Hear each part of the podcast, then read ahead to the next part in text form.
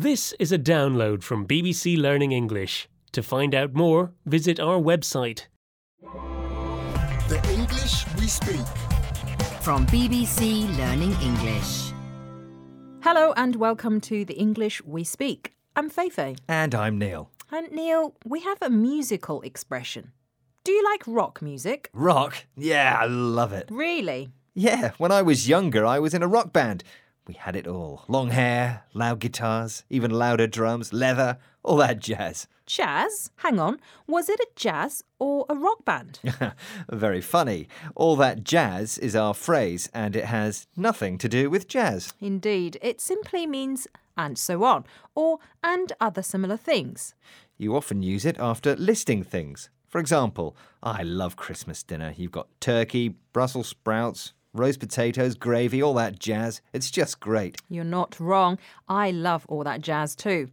And now you've made my mouth water, so let's take a break and listen to these examples.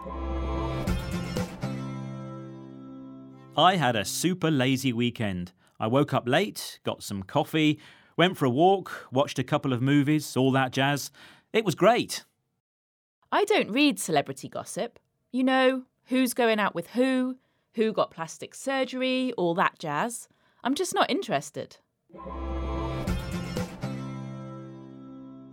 It's often used in a list of unpleasant or boring things. For example, this morning I cleaned the whole house washing, scrubbing, vacuuming, all that jazz. Yes, by using jazz to describe dull things, it's ironic and brings some humour. It does, Feifei, especially when we compare it with the phrase to jazz up.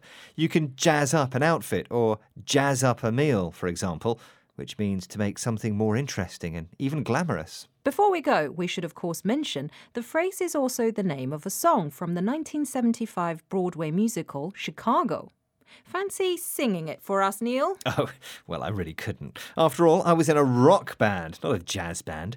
What about you, Feifei? Um, maybe next time. I can't remember the words. Excuses, excuses. Bye for now. Bye. The English we speak. From the BBC.